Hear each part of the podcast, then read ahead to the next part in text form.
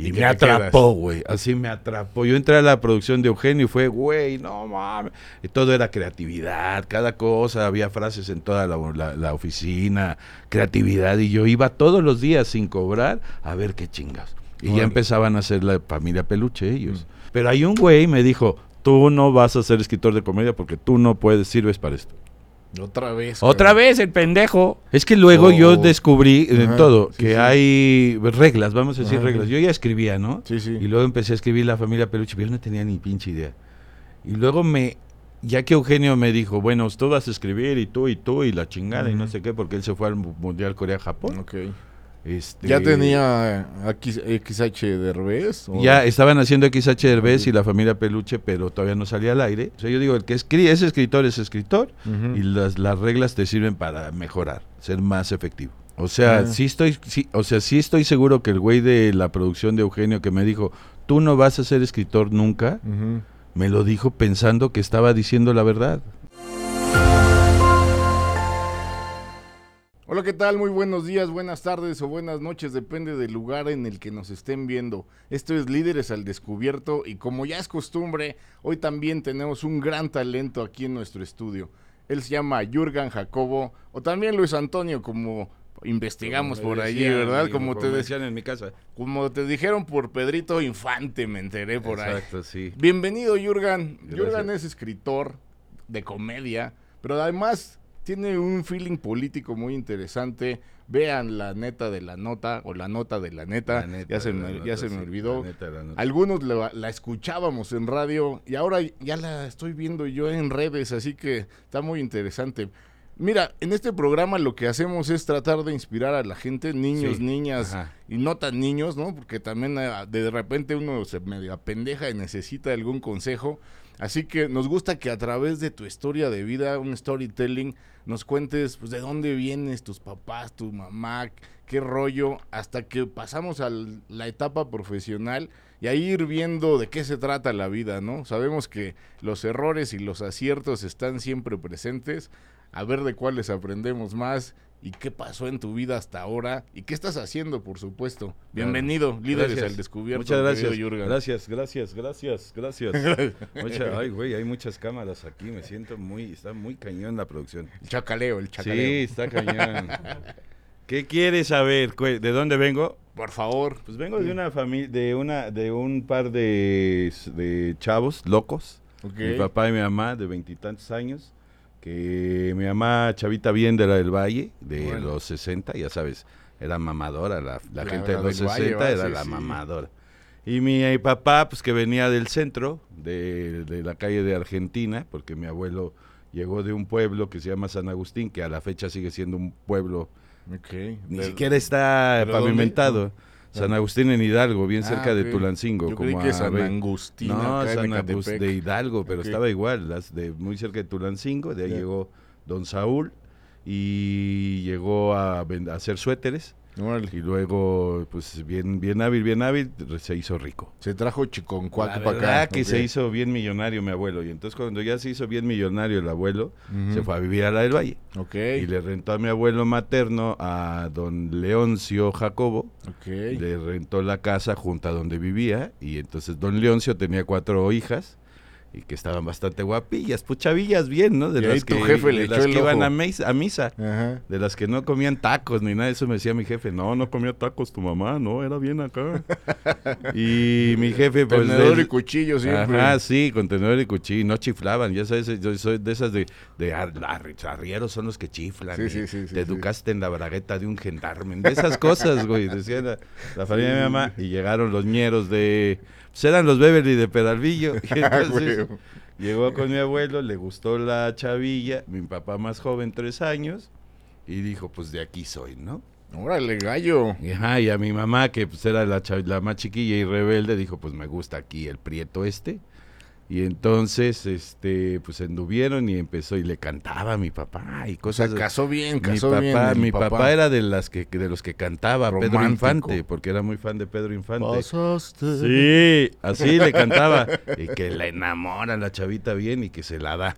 Y entonces se la dio y luego este se la dio y entonces yo fui a la boda. Ahí andabas viendo. Yo me enteré como a los 18 años que yo fui a la boda y ya se ¿Echaste casaron cuentas bien. o qué? Sí, sí, eché cuentas porque una tía abrió la boca y mi mamá nada más le pelaba los ojos. Y yo fui a la boda y se casaron en una iglesia bien mamá. Una que es la de la Virgen, donde hicieron la de Romeo y Julieta, la de DiCaprio. Órale. Ahí se casaron mis papás, hace toda pom, ya sabes, este eh, periódico, nota del periódico, sos, Oh, sí, sociedad, en Gente. sí, ándale en gente. Órale. Y ahí va yo. Y de ahí salí. Ya de ahí desde salí, chiquillo, salí- ¿va? de ahí salí de esas dos familias que eran. qué interesante mezcla, ¿no? El agua y el, el aceite y sí, sí, muy cañón. Oye, pero tu jefe también ya era fresón o... no, mi jefe era ¿no? ñero, ñero, ñero, chavito bien, que el, el abuelo le daba todo, baquetón. Carrito y todo, Carrito, su Mustang, ya sabes, su coche, sus Y tu, mam- y tu y mamá, aunque mamá- era fresona, desmadrosona. Pues mi mamá sí era desmadrosa. Ahí andaban en moto, me contaban. Ah, mira. Andaban en moto, mi papá tenía la moto nueva y entonces llevaba a mi mamá y iban a Toluca por la... Esas son historias que me contaban. Iban a Toluca por la libre, que las curvas Ajá, estaban sí, sí, sí, chingonas sí. en esa época. Iban, venían y todo y se casaron y ya nos tuvieron a nosotros. Mira, ya de ahí te vino el gusto por la moto, cabrón. Sí, pues yo, yo, la, yo cuando recuerdo la primera vez que andar en moto, tenía como tres o cuatro años. Vivíamos en... en el O a lo mejor también igual que en la boda ya andabas en moto, cabrón. Puede ¿no? ser que sí. Andábamos en Electra, que vivíamos allá por satélite, donde Mm. estaba el autocinema, y mi papá me ponía atrás porque eran imprudentes. Me ponía atrás y me metía la mano en los cinturón, en el cinturón Ah, de él, y, me- y apretaba el cinturón y me daba, güey, y a mí me dolía un chingo. Yo me acuerdo nomás que me dolía un chingo. Y me Dormidas y, las y me daba las vueltas en la moto, yo de tres años, una cosa así. Órale. Bien imprudente, ya sabes, bien imprudente. Luego ya la vendieron y luego ya se separaron y luego ya, de ahí salió. Ah, se separan. De ahí después. salió, de ahí salió. Órale, oye, ya desde entonces, ¿te re- recuerdas a qué edad empieza este ingenio A lo- humorístico? cabrón? como a los 10 años A que eh, Santa Cruz me trajo una grabadora Ok. cuando pensaba yo que Santa Cruz era chido y este y entonces yo hacía parodias de comerciales yo ni sabía que se llamaban parodias o sea yo veía comerciales en la televisión y luego Mm. la grababa con mis hermanos los comerciales de me acuerdo muy bien de los de Serfín Ok, ¿Te acuerdas? ah, era un águila. águila ajá, que tocaban clic y era el águila sí diga oiga señor Serfín tengo una y yo ponía eso pero ñero no Sí. ahora sí hijo de su pinche madre saque todo lo que traiga y lo grababa en mi en mi grabadora y grababa cuentos como la caperucita roja y yo los adaptaba y con mis hermanos y mis amigos lo grabábamos como radionovela O sea, ya estabas escribiendo ahí de Ajá, alguna sí, u otra sí, manera. pero o- así me divertía yo como en mi radionovela, porque en la casa de mi abuela, en la del Valle, ya sabes, casota, Ujú. mamadora, de- donde las sirvientas dormían en el, en la, en el cuarto de la de azotea. la azotea, este, yo escuchaba eh, La Tremenda Corte y Calimán en el radio, de Ok. Chavillo, Chavillo. Con las domésticas. Ajá, ajá, ahí en la... Sí, porque yo no creo que tu mamá escuchara eso. no, mi mamá no. ¿Cómo? Mi mamá Impensable. no, eh, Pero ella era educadora, entonces era como, y con mi papá pues se hizo bien ñera.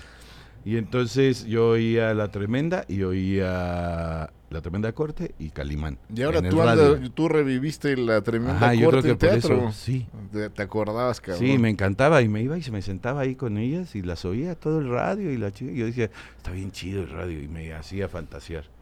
Entonces, este, por eso hacía yo mis parodias. Ya. Oye, ¿y la secu, la prepa, ahí cómo la pasaste o qué? Este, pues de suerte. De suerte. A, La a pesar es de que ti. mi mamá, te digo que mi mamá era como chavita bien, pero, pero era rebelde sin causa. Y entonces se divorció. Nos fuimos a vivir a Electra, que allá vivían los tíos y la chinga. Y luego mi hermano, Juan, a los dos años en un concurso, porque mi mamá era educadora en un concurso de la SEP, este, dijeron, ah, pues el niñillo, el cabezón, que saquen los papeles, les estamos regalando departamentos a las educadoras. Órale. Y mi hermano ganó el departamento que es de mi mamá. Y entonces, pero nos teníamos que ir a vivir ahí. Entonces nos fuimos a vivir enfrente del agua Iztapalapa. ¿Dónde hacían esas rifas? Hay que ir, Sí, cabrón, así daban, sí, te lo juro.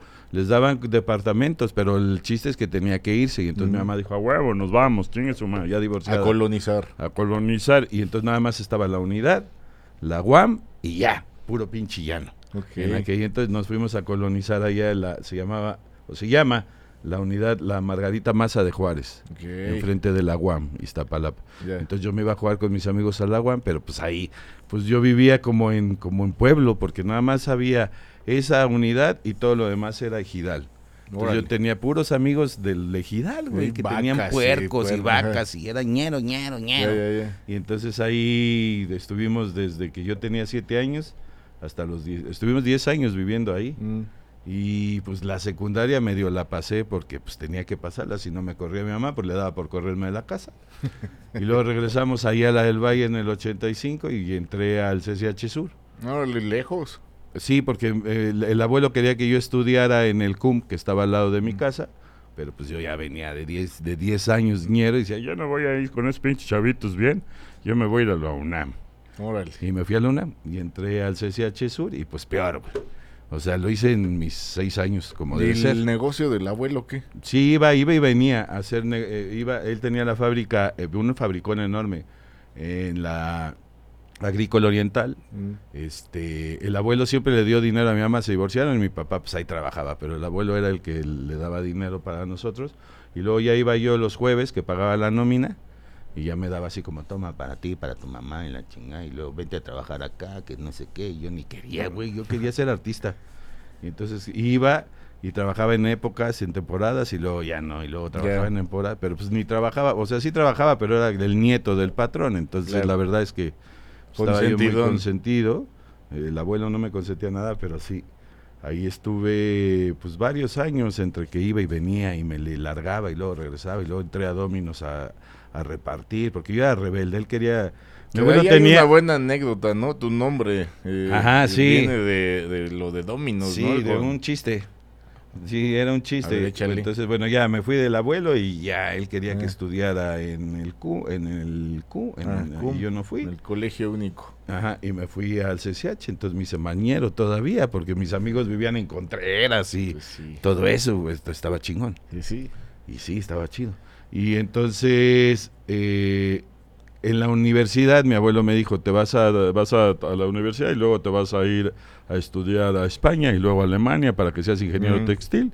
Cosa que yo le dije, pues no va a pasar, ¿verdad? Eso no va a pasar. Y me salí de trabajar con él a la chingada. Y entré a, a estudiar a, al ISEC, que Ok. ahora es Universidad ISEC, que me queda bien cerca de la casa. ¿Qué estudiaste? Administración, porque él dije Ah. que es lo más fácil de estudiar, porque mi mamá estaba chingue y chingue Sí, que sí. estudiara algo. Y yo ni quería, yo quería Ah. ser artista. A huevo tienes que estudiar porque los artistas son marihuanos y pedotes y, y sí. Y sí. O sea, sí tenía razón. Entonces estudié, pero güey, la universidad eran pedísimos igual. Sí, sí, sí. Entonces estudié administración de empresas y al mismo tiempo, como ya no trabajaba en la fábrica, entré a Dominos Ok. que en el ochenta y tanto, 89, una cosa. Y entonces en Dominos empecé como pizzero y luego fui repartidor porque vi que, que ganaban más. Yo no sabía andar en moto, pero ahí dije, sí sé, Sí, sí. a huevo. y entonces, este, y el Jurgen salió ahí porque era, todos los que estábamos en Dominos en esa época, pues eran chavitos de la del Valle, Nápoles y Ok. así, ¿no? Nos quedaba bien cerca. Trabajábamos seis horas nada más. Y entonces todos teníamos sobrenombres y el mío era Jürgen Smirhan Hamburgen. Del jugador. Sí, pero lo escribí mal porque Jürgen es con E, de Ah. Jürgen Klinsmann de la selección de Alemania del 86. Ya. Y yo pendejo lo puse con A, Jürgen. Ya después de años me di cuenta que la había cagado, pero bueno, ya ni pedo.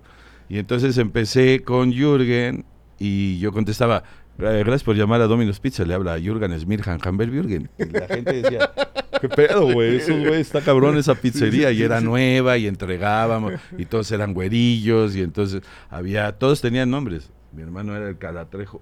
El caratrejo. Ajá, y sigue, le siguen diciendo Calatrejo. Y ahí salió, y ahí salió, y ahí terminé la universidad. Terminé la universidad y ese día le dije a mi mamá, ya acabé, ya, chinga su madre, yo ni me voy a hacer de examen de profesional. Oye, ni pero nada de eso". aquellos 10 años, ah, ¿empezaste a hacer más cosas en lo artístico? No, ¿O nada. Toda esta temporada te la No, nada, nada. en lo que no te gustaba. Nada, ¿no? en lo que no me gustaba. Y luego, yo me acuerdo que iba a Televisa San Ángel, a Televisa Chapultepec, pasaba por ahí y decía, "Ah, estaría chido trabajar ahí. ¿Cómo le hago para trabajar ahí? Y me iba y hacía mi universidad y eso. Y luego terminó la universidad y dije, ahora sí ya me voy a dedicar, ¿no? A lo que yo quiero, que es actuar y eso. Te- te- tengo una tía que siempre me apoyó en la actuada y en la, música y todo. que- Ah, fue tu tía. y me llevaba al teatro. Y con mi tía fui muchas veces al teatro y me pagó estudios para, eh, para Emilia Carranza. Estudié ahí con Emilia Ah, Carranza un- una temporadilla. Ah, ¿En satélite o dónde? Ajá, Y- hasta allá ¿Cómo iba. te movías? Este, ¿En la moto qué? No, me, le chingaba el coche a mi mamá y me iba. Ah, órale. Y luego ya regresaba así, préstame tu coche, jefa. Y entonces ya me lo... Porque yo era el único de, la fa- de mis Ajá. primos que no tenía coche, güey. Como todos le hacían caso a mi abuelo, todos Por tenían coche. Y yo revelado. como era un rebelde sin causa, mm, mm, no tenía coche. Órale. Y entonces sí iba a Uy, pues gran escuela sí. ¿no? ¿Eh? Gran escuela. Sí. Y de ahí te empezaste ya a meter mucho más a la actuación. Lo primero que hice fue, no, no me aceptaban. O ¿Cómo? sea, estudié con, con ella. Luego había una obra que seguro te acuerdas, el juego que todos jugamos en el Ah, Ágora, Claro, claro, sí, sí. que sí. todos Años, pasaron por ahí, todos, güey, pasaron por ahí, menos yo. Yo fui a un casting, a una audición y me dijeron, no, tú no. Yo, ¿por qué no? Y me decían, porque nada más queremos gente bonita. Ah, chinga tu madre. Así me dijeron, güey. Oye, hoy podrías irte a quejar, ¿no? Sí, así me dijo de el mamador ese, que ahora es pobre el puto, pero sí. Luego fui a hacer audición a la, a la escuela de Fela Fábregas. Ok. Tampoco me aceptaron. ¿Y por qué? Pues no me dijeron, nada más me dijeron, ah, sí, está bien lo de baile, está bien, pero no. Yo creo que era feo, ¿no? Igual. Pero ya se te quita. Ya, sigo siendo feo, pero ahora ya gano dinero. Y entonces, este... Oye, pero a ver, qué interesante, porque varios rechazos Sí, y cosas fuertes. Se, se divorciaron tus papás, Sí. rechazos, la, tu, tu abuelo queriéndote a huevo que yo fuera... una ajá, sí, dirección, tu mamá un poco. Todas maneras, la fábrica chingó a su madre en el 90 y cuando Salinas. ¿Eso no te generó frustración, cabrón? Pues no, yo ¿No? creo ¿Cómo, que... ¿Cómo lo superabas? ¿Qué- ¿Cuál era tu mentalidad? Yo creo que a Para mí- la gente que nos Yo creo que a mí lo, me, me ayudó mucho el autoestima de mi casa, ¿no? Mm. O sea, yo, a final de cuentas, yo crecí bendecido eh, siendo el nieto más grande, el hijo más grande y el más consentido, la neta. Ya. Entonces siempre fue muy consentido de mi abuelo. ¿eh? No, Junior no, pero ¿No? sí consentidazazo. O sea, yo era cuando era niño era así que qué quiere el niño y yo quiero este y ese", y el abuelo decía, sí, lo que quiere el niño. Porque según el abuelo yo iba a... a- Ser el heredero de las glorias. es correcto, cosa que pues no. Luego ya algún tiempo después hice suéteres con mi hermano as- antes de dedicarme a esto y todavía vivía mi abuelo y fui y se los enseñé y le vendíamos a porque él le vendía en ese imagina le vendía a todo a todo grupo Aurrera a Ok. Soriana a Palacio Hierro a Liverpool No, a París Londres o O sea, sea, vendía todos- 500 de 500 a 600 mil suéteres al año Wow. y entonces él tenía todos sus clientes. Entonces yo como que retomé un año o dos el negocio con mi hermano, se los fui a llevar, fuimos a España y vimos Sí, las sí. máquinas y la mamá y no sé qué. Y contraté a mi tío y a mi papá. Imagínate, güey, que pinches huevones los dos, los contraté para que trabajaran conmigo y entonces ellos me hacían las cosas y eso. Y se lo llevé a mi abuelo y él era el más feliz de que yo hiciera suéteres. Pero entonces creces seguro al final del La día, verdad, a sí. pesar de todas estas Sí, mi mamá era muy, tú puedes y to- que todos chinguen a su madre. O sea, la verdad es que me enseñaron eso y luego mi mamá se casó, se volvió a juntar con Raúl, que es mi papá, porque él sí se, se rifó. Abogado, medio judío, abogado cabrón. Y entonces ellos siempre me- él siempre me enseñó a trabajar, a trabajar, a trabajar. De un lado tenía a Raúl, de otro a mi abuelo, entonces era trabaja, trabaja, trabaja, chingale, chingale, chingale, este, sé responsable.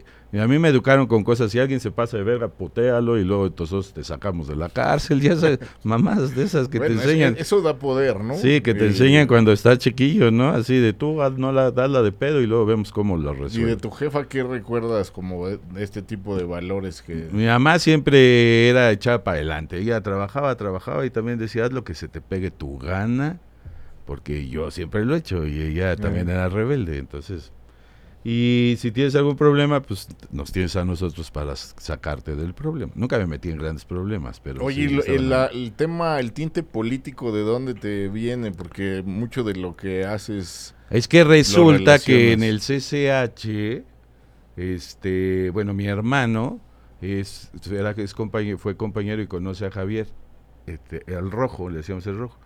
Y el papá y la mamá del rojo eran muy políticos. Bueno, en realidad el, el papá sigue siendo un gran político, un gran político de izquierda, ¿Cómo se llama? Javier, Javier González, el güero. Y ellos eran muy de izquierda. Y entonces ahí nos empezamos a involucrar mi hermano Creo que y yo yo. conozco a su hijo, es un, un cuate que tiene que tuvo un, Un pedo en su accidente la pata. pierna. Ajá, Ah, el güero, el güero, el el rojo, rojo. el Ah, pues el rojo es amigo nuestro desde que tenía 16 años. Ah, órale, yo lo conocí ahí en el INE. Yo trabajé un rato en el Ah, INE. pues ese güey. Ah, órale. Ese güey es amigo nuestro desde hace ayer ayer vimos el fútbol americano juntos. Y es muy muy es amigo muy amigo mío, pero es muy carnal de mi hermano. Ok. Y entonces él nos empezaron a involucrar en la izquierda, porque sus papás son de izquierda, izquierda, Sí, sí, sí, de, de, de abolengo. de abolengo, ajá, de los que estaban ahí desde el 68 y, y- y movieron el 86 Ujú. cuando estaba Claudia y Carlos Sí, Simas. y- claro. y entonces yo me empecé a meter en eso. Y en el del 86, cuando hicieron lo del CEU, yo estaba en el CCH. Y yo de pinche metiche, pues ya estaba ahí como lo- de los líderes del CCH y yo nada más los veía. Yo ni era tan líder, pero estaba ahí metido en el pedo. Y andábamos en la grilla y boteando y la chingada, todo lo del 86. Y pues fuimos viendo cómo trabajando en eso y, de- y luego eh, eh, de la política empezamos a trabajar haciendo encuestas Ok. Para pero como encuestadores ¿eh? para cuando empezó a mover todo Cuauhtémoc y todo eso Sí, que sí. se empezó a gestar el movimiento y el PRD y esas Sí, mamás y todo eso, empezamos a hacer encuestas para Cuauhtémoc luego ganó Cuauhtémoc luego Andrés fue el presidente del partido nosotros éramos el equipo de encuestas de Andrés mi hermano Javier, eh, Ah, mira. el rojo y yo, y luego empezamos a crecer, a crecer, a crecer. Luego tuvimos nuestra empresa de encuestas y las hacíamos para Se Rosario. ganaba bien en eso, sí, ¿no? claro. Y para Rosario, pero yo seguía con que quiero dedicarme A a la artisteada. artisteada. Y hacíamos encuestas para Rosario cuando estaba aquí Mm. y Javier era el contacto y entonces así, tla, tla, tla, tla. Y un día le dije a mi hermano y a Javier, no, pues yo ya, yo ya no me voy a dedicar a esto, voy a dedicarme al show business. Oye, y en todos lados contabas chistes y así. Pues o sí, sí, o sea, caga- pues chistes no no, no, soy muy contador de chistes, más de bien soy ¿no? de historias y sí, los, sí, era muy, muy, Pues sí, eres Siempre de he sido los muy chistoso. de los pioneros del stand-up, ¿no? Sí. O lo que de pronto ya se llamó así. O stand-up. ¿Cómo lo descubriste o qué? Pues es que yo quería hacer, estar en esto, Ajá. ¿no? Y ya, yo ya hacía doblaje, entré a una escuela que alguna vez oí que el burro que se llamaba la Raúl del Doblaje Campo. sin albur, ¿va? Doblaje Quiero sin pensar, albur. porque Pues sí, también hacía doblaje dice, de "Ahí esos. tengo una Y ahí empresa de- sacaba- de, obol- de ahí- doblaje. de doblaje de piernas. y, y empecé a hacer radio. Lo primero que hice fue radio, ya así como una cosa. Entré a una escuela de radio, porque fue la única que me aceptó. Por todos Mm. lados me pinches corrieron, ¿eh? Bueno, no me aceptó ni la escuela de escritores de Sogem. ¿Cómo? Ni en esa. Luego yo ya ¿Es fui cerrado parte- entrar ahí? No, son mamones. Ah. Luego yo ya fui parte del consejo. Yo he sido parte del consejo No, de bueno. Y le decía, a mí no me aceptaron, mamones. no me aceptaban en ningún lado y nada más me aceptaban en la Raúl del Campo como para estudiar locución, tantito guionismo, doblaje. Pero la escuela tenía muy buenos maestros de doblaje, Rubén Moya, Carlos II, muy buenos maestros de doblaje. ¿Tienes algún personaje que hayas doblado o no? Pues no, es que no, soy- no era muy bueno para el doblaje, fíjate. ¿No? Hice como el árbol 4, el árbol 3, ahí en la serie de Fraser. bueno era el siete, ¿no? algunos, Sí, no, de la chingada. Pero estuve como tres años en doblaje, pero era muy bueno haciendo voces en radio. O sea, estaba de todo era... comerciales o de Ajá, qué? y escribiendo, escribí algún tiempo los promocionales de la Qué Buena. Y yo hacía la ¿Qué, qué, locución qué, qué, qué, de la qué? Qué, Buena. y escribía mamás de el poeta del siglo XX, Marco Antonio Solís, y mamás de esas, y las grababa. Y luego grababa eh, programas de... Hacía parodias de, por ej- como conocía los de doblaje, hacíamos parodias, Carlos y yo, Carlos Wilhelm, de, de Batman, ¿no? O de Los Simpson en la Ciudad de México. Ah. Y entonces le hablábamos a Humberto Vélez y a Marina Huerta, que eran las voces, Las voces, oficiales, ajá. y los traíamos aquí y Ah, todo en radio. Contaba cómo entraba, ¡ay, un metro. chicle! Decía, ¿no? y se comía el chicle de- del, del tubo del metro, Ah. Homero y todo eso. Y ahí nació la neta de la nota. Órale, qué interesante, cara. O sea, haciendo eso en grupo 7, dijimos, pues hay que hacer un noticiero, güey, porque yo ya medio sabía algo de, de- Ujú, de de la la, grilla política y de la grilla y la chingada, que fue como en el 98, 97, hacíamos la neta de la nota. ¿Y quién te da chance de eso? En el grupo 7 nos dieron chance, un productor de la escuela trabajaba ahí, nos dio, y entonces teníamos un espacio. Digamos, de, de lo- del tema del doblaje es donde entras ya a la escena de radio o Ujú. alguien te recomienda. ¿Cuál Ahí fue el- los do- ¿Cómo, ah, cómo ahí- se entra ahí? Ahí me di cuenta que sí era bueno para lo que yo quería. Ah. Porque empecé a hacer cosas de radio y los, es- los maestros me llevaban, Mm, que trabajaban en Radiópolis, me llevaban a diferentes lugares. Me llevaron a hacer un programa que era la historia de Carlillos, que era un, un- el primer de los primeros periodistas de espectáculos, y él contaba sus historias de, de la época de oro, de. Pedro Infante y todo Muy eso, bien. y entonces nosotros las escribíamos, las dramatizábamos, y entonces Carlillos contaba con Luis Carbajo, Uf. y entonces me llevaban a mí a hacer voces, porque yo escribía y todo eso, y hacía voces, pero hacía voces con Carlos II y con Rubén Moya, y mi pinche vocecilla se oía así, de pinche, con esos vocesones, Ah, güey, así, ¿no? O sea, ahí ellos hacían Ellos Bacardí, así, ¿no? sí, Eh, claro, y American Express, y Sí, sí. era el de Bacardí, la cantidad Sí. de ya sé que El lilazo, ¿no? Sí, claro. Y yo grababa Lizazo, con ellos, con Lizazo, y Lilazo, grababa con ellos en Radiópolis, que era así como, oh, no mames", pero en los estudios de, de ayuntamiento. Ok. Entonces Ah, yo era así, no mames, yo decía, La "No, alcurnia, la estoy en- alcurnia". Estoy en el harto pedorraje. Y un maestro me dijo una vez que, si era, que tenía mucho talento, pero que tenía mucha suerte. Me dice, tienes, sí tienes talento, pero también tienes mucha suerte porque la gente muy importante del medio te va llamando porque te conoce y... Tienes ángel, cabrón. Ah, y yo siempre dije que sí. O sea, yo nunca he dicho que no en el medio. ¿Sí sabes hacer esto? Sí. Pues te enseñó tu ¿Sabes mamá, hacer ¿no? doblaje? A huevo. Hasta andabas en moto y no sí, sabías. claro, y no cabrón. sabía. ¿Sabes hacer doblaje a huevo? Y entonces me metí ahí y luego hacía unas cosas horribles así. Porque el ambiente de doblaje era bien culero, la verdad. Así, no, no son, no ¿Qué son, son? amables. No son nada Te amables. avientan el carro. ¿qué? Sí, ¿Qué eran dicen? ¿No la ojete haces y me qué? cagaban así. ¿Ah, sí? "Ah, eres un pendejo, no, no sirves para esto. Ah, chinga tu madre. Y siempre pensé, "Ay, chinga tu madre, gano más que tú. Ni cierto, güey. Pero yo pensaba así. O- oye, y entonces, la neta de la nota surge, como es- me estoy dando cuenta, o sea, vas acumulando un montón de experiencias Ajá. que hacen lo que hoy eres, como Sí, todos, ¿no? sí, claro. Pero sí pudiste haber perdido, digamos, el humor si no hubieras tenido un papañero.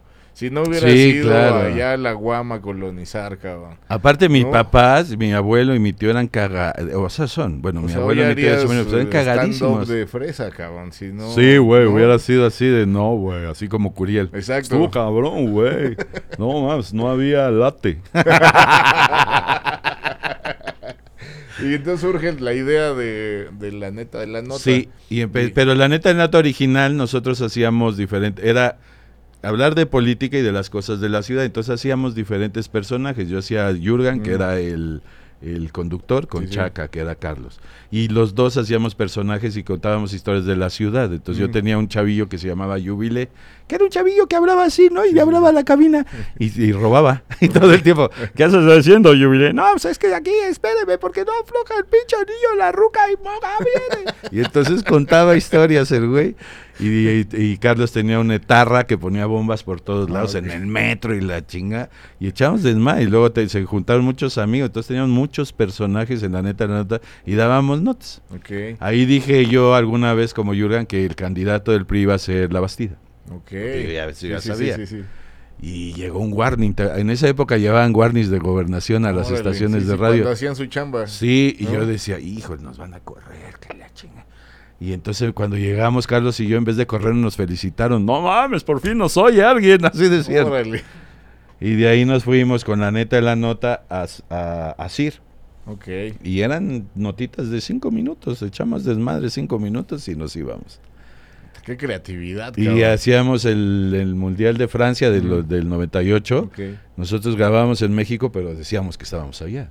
Ah, Y mira. entonces el A radio la- era a la- a la mágico. Septiem. Sí, ¿No? era- ándale, a la y, y- y todo era en Francia, y estábamos aquí, y París. Y, y Echándose sí, ahí y la un gente nos creía que, y teníamos una, la hermana de Carlos hacía una prostituta. No, puros, puros personajes bien, Chacales. bien chacales, todos así.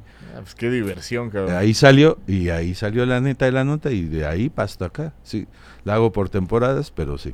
Oye, y ¿En qué momento empiezas ya a hacer shows de stand-up y teatro? Ah, eso me tardé. esto? Teatro eh, en el... ¿O antes fue Eugenio? Primero y- empecé a escribir. Primero empezaste a Sí, escribir, o- Antes incluso que la neta. No, primero la neta. Luego ya en el 2000, ya había nacido Valentín por ahí. Un amigo me dijo, que lo he contado en el show, un amigo me dijo, oye, Eugenio está buscando escritores. Y yo, ah, pinche Televisa, chinguen a su madre, yo no voy a caer en esas redes, Es ¿no? izquierda, además. Pinche sí, izquierdosazo, güey. Yo andaba con puro izquierdosazo por todo el país, porque encuestaba en todo el país en esa época. Ni madre, no voy a ir. No, güey, y me chingaba y me chingaba y me chingaba. Ve, güey, ve, ve. No, no, no, tú quieres hacer esto. No, cabrón, yo voy a hacer teatro, teatro, chingón, televisión, que chinguen a su madre. Pero mi mamá amaba a Eugenio, pues, la- era muy fan de Eugenio. Y mi mamá se murió en el 2000. Ya. Y entonces, este güey chingue chingue después de que se murió mi mamá, yo dije, bueno, voy a ir. Porque mi mamá Mi le gustaba un ah, chingo. sí, sí. Pues voy a ir. Y ya conocí a Eugenio y, y yo ya hacía mis sketches de la neta la nota. Y me dijo, eh, dame unos sketches y la chingada. Y Gus Rodríguez. Buena gente todavía. eh, sí, sí, bien, o sea, bien linda, sí, bien. Y, y Gus Rodríguez siempre estaba con él. Entonces ya mandé unos sketches y como a los tres meses me dijeron, ah, que si quieres participar en el Creo, que era un grupo de Mm. escritores de comedia. Y dije, pues voy a ir, ¿no? Mm. Yo tenía mis, mi empresa de encuestas. Sí, sí, claro. Yo hacía mis cosas, pues voy a ir. Y fui. Y, Y me atrapó, güey. Así me atrapó. Yo entré a la producción de Eugenio y fue, güey, no mames. Y todo era creatividad, cada cosa. Había frases en toda la, la- la oficina, creatividad. Y yo iba todos los días sin cobrar a ver qué chingas. Y ya empezaban a hacer la familia peluche ellos. Y entonces no- me decían, así de nuevecito, a ver, invéntate algo. Y entonces yo escribía mamás de la familia peluche. Y, y luego hazte sketches. Y, pero hay un güey me dijo, tú no vas a ser escritor de comedia porque tú no puedes, sirves para esto. Otra vez. Otra cabrón. vez el pendejo. Y yo así de, chica tu madre, estás bien pendejo. Yo como siempre he pensado que la gente es más pendeja que yo. Yo creo que eso es lo que me, yo creo que eso es lo que me ha salvado. Oye, y dim- dime algo, ¿cuál es tu proceso creativo, cabrón? O sea, frente a la hoja en blanco, ¿qué chingados, de dónde te viene toda la idea? Pues se me ocurren, o sea, no es que sufra mucho, ¿no? no, no, y así te ya te sí, se fluye me de ocurre y tiene que ver, todo lo que escribo tiene que ver con lo que vivo, o sea, no, no, Mm. nunca quiero inventar nada, Ok. o sea, de lo que yo voy O escribiendo. sea, es ahorita lo- vas como en tu moto como, Ajá, y se me como repartidor y de ahí sacas la historia. Ajá, y lo apunto, lo apunto lo que se me va ocurriendo. ¿Todavía Ahorita ya es- escribes o grabas? escribo, sigo, Sí. sigo escribiendo en mi bloquecito de notas del teléfono. Ah, ok. Ideas, ideas, igual para, para todo, para programas, para todo, para todo. ¿Cuánto tiempo te puede llevar a hacer, no sé, una hora de, de espectáculo? Ah, no, eso lleva meses, porque Meses. sí, porque hay que primero saber qué quieres escribir, cómo lo quieres escribir, qué vas a contar, este, para hacerlo nuevo, porque si Claro. no, como hay un montón de cosas que ya tengo, a veces nada más lo echo ahí, se, lo, se lo doy a alguien. Órale, putos, van. Oye, pero, Pero, hay, hay eh, claves, ¿no? Eh, quiero pensar en un stand-up de media hora. Es que luego O- yo descubrí Ajá, todo sí, que sí. hay reglas, vamos a decir Ajá, reglas. Yo ya escribía, ¿no? Sí, sí. Y luego empecé a escribir La familia Peluche, pero yo no tenía ni pinche idea. Y luego me, ya que Eugenio me dijo, bueno, tú vas a escribir y tú y tú y la chingada y no sé qué, porque él se fue al Mu- Mundial Corea-Japón. Ok.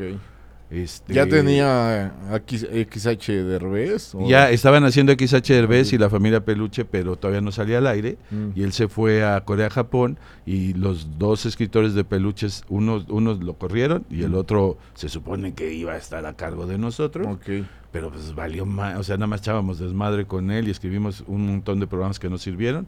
Y entonces Eugenio, había un escritor con él que sigue escribiendo en Estados Unidos, Eduardo Cisneros le dijo Eugenio, "Eh, diles cómo es el sitcom. Entonces nos dio cursos eh, eh, intensos de cómo era el sitcom y todas las reglas y todos los, los trucos gringos Sí, sí, sí. para hacer el sitcom. Y entonces ¿El nosotros... circo? Así el sitcom, Sitcom. Ajá, ¿Qué que es la el- comedia de situación. Ah, ok, ah, ok. Que son los peluches, Fraser, eh, Friends, todo eso. Ah, mira, mira. O sea, es una comedia de O sea, situación. está basado en ese Ajá, esa es, la esa es la estructura. Mm. Y entonces nos dieron en la teoría a Víctor Acosta y a mí de la estructura del sitcom. Y cómo, po- cómo pues, si tú sigues la regla, pues te, vas, te va a funcionar, Ok. la verdad. O sea, vas a ser mejor. O sea, yo digo, el que escri- es escritor es escritor y las, las reglas te sirven para mejorar, ser más efectivo. Que finalmente debe estar basado en storytelling. O, Ajá, o sí. sea, llevas a clímax y... Sí, sí, exacto. Y Eugenio me decía que quería que la gente se identificara, entonces que dijéramos cosas que la gente se identificara. Y como mi hija estaba bien chiquilla y Víctor estaba con su mujer y la, la, la, pues escribíamos cosas que nos gritaban nuestras mujeres. claro, claro. Y las escribíamos y, y- y Federica se las gritaba a Ya Ludovico. llegabas a hacerla enojar diario. A ver Hay qué- una qué- qué escena nueva de los peluches donde, ¿Sí? mi- donde Federica le grita, deshazme a mí la Navidad, pero no se las hagas a sus hijos. A mí me la gritaron. Ah, órale. Claro, y entonces nosotros poníamos todo lo que nos pasaba, Sí, sí. todo lo ponía yo en los libretos.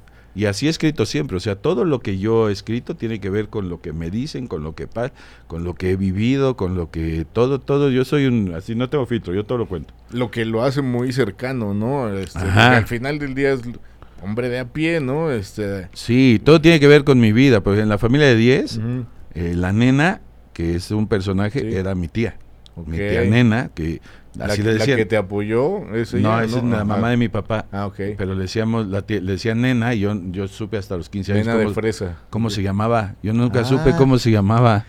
Hasta como a los la 15, tía 16 le dije a mi mamá, ¿cómo se llama la nena? Y ella me dijo, Ángeles, ah, pues sepa, yo no sabía, güey, nadie le dice así.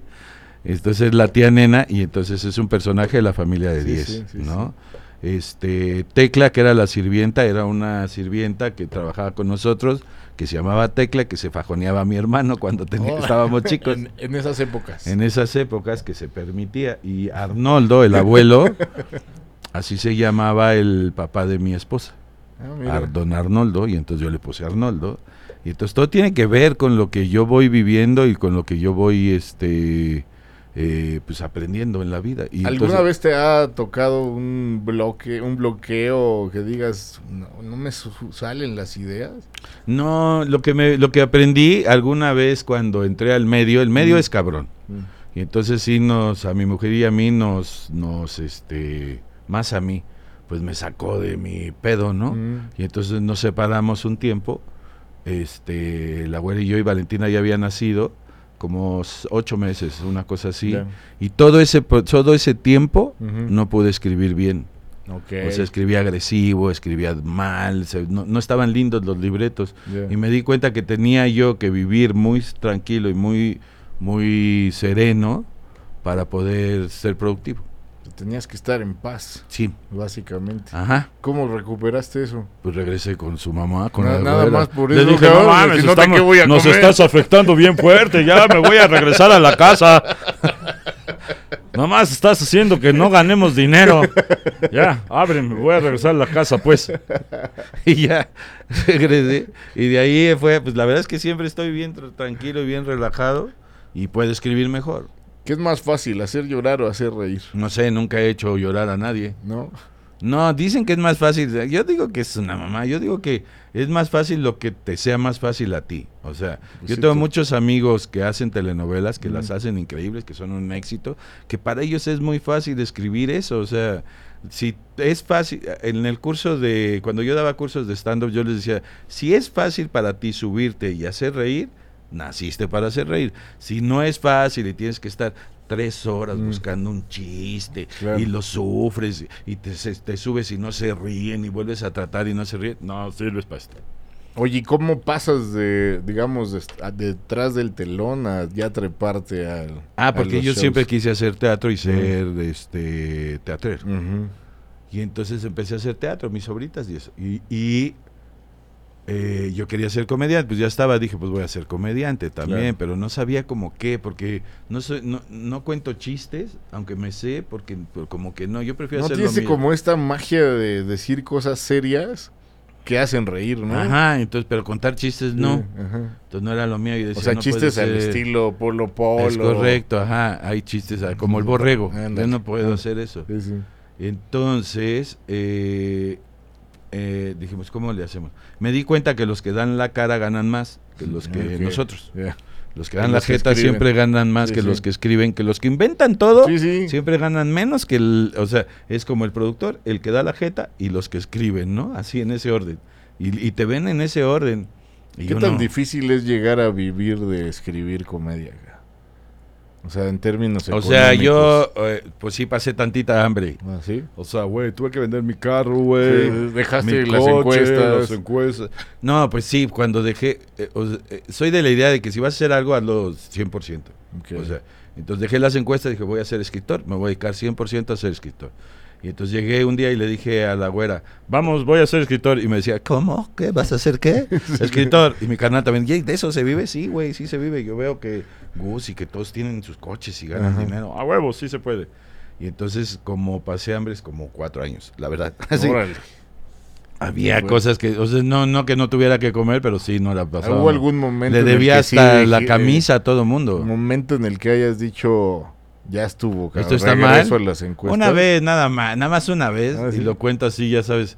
es- no teníamos nada de dinero y Ah. teníamos una tarjeta del Palacio. O sea, es como, ¿cuánto sufres con tu tarjeta Sí, del Palacio? sí, no? sí, sí. Pues no teníamos nada, entonces nos tuvimos que ir en y habíamos vendido un coche y el otro estaba en el taller, entonces nos tuvimos que ir en camión Mm. hasta desde, desde el desierto de los leones hasta Perisur porque teníamos una y no sabíamos si tenía crédito. La verdad, la verdad, yo-. Y así de, vamos a comer en Palacio. Y si no pasa, fuga.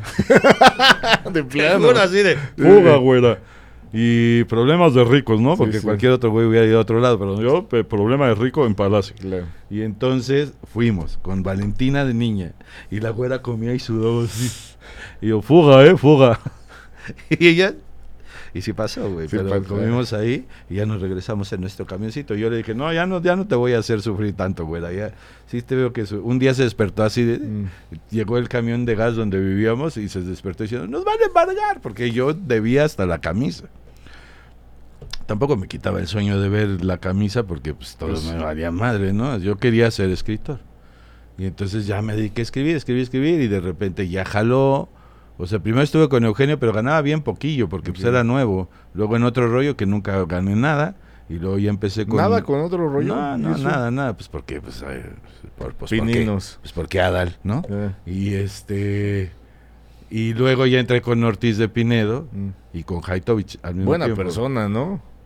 Es lo, Jorge es lo más chingón que hay en el medio en comedia. No hay nadie más chingón que él. Porque hace todo. Escribe, produce, actúa, lo- la gente lo mama, añales, sale un ¿no? chingo.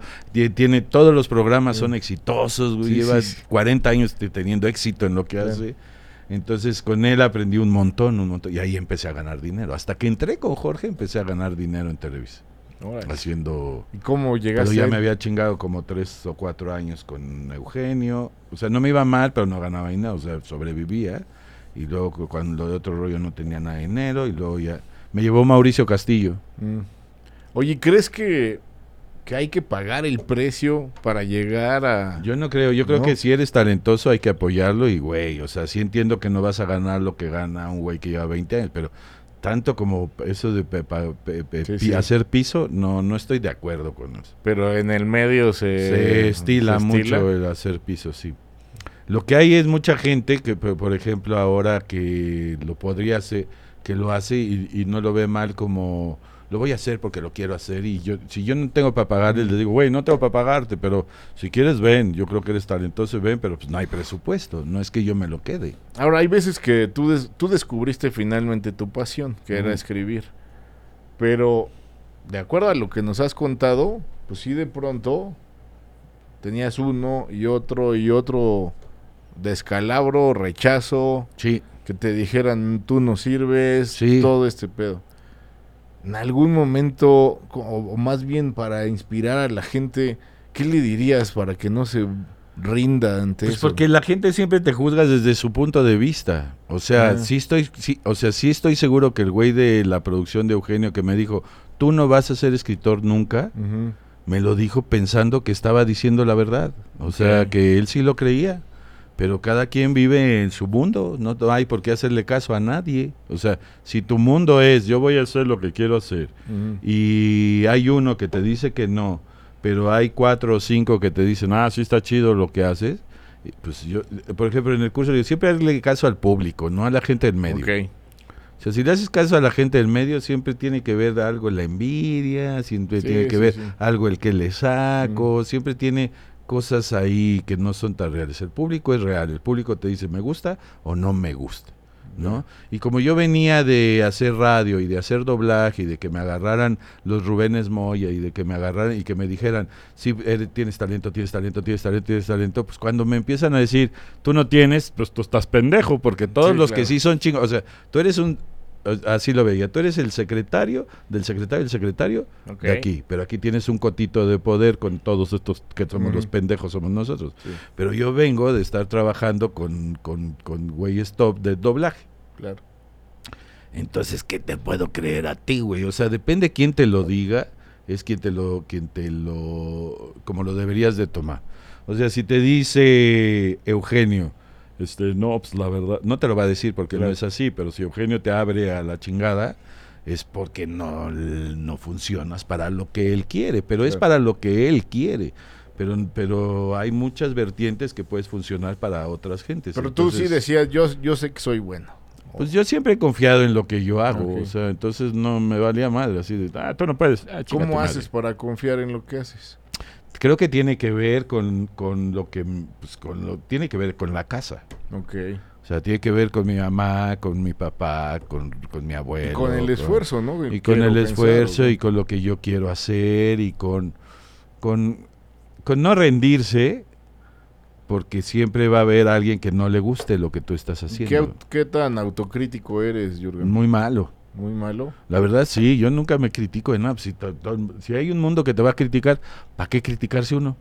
También pienso, yo nunca me censuro. En el, sentido de decir, a ver, esto está bien, eh, exigente, perfeccionista en tus guiones, o la, la primera dices, ya quedó y vámonos. No, yo creo que se siente. O sea, yo creo que a mí me funciona que yo siento, si escribo un guion y siento que no está bien, muchas veces le, escribía, ahora ya lo sé, pero al, principio escribía y decía, como que...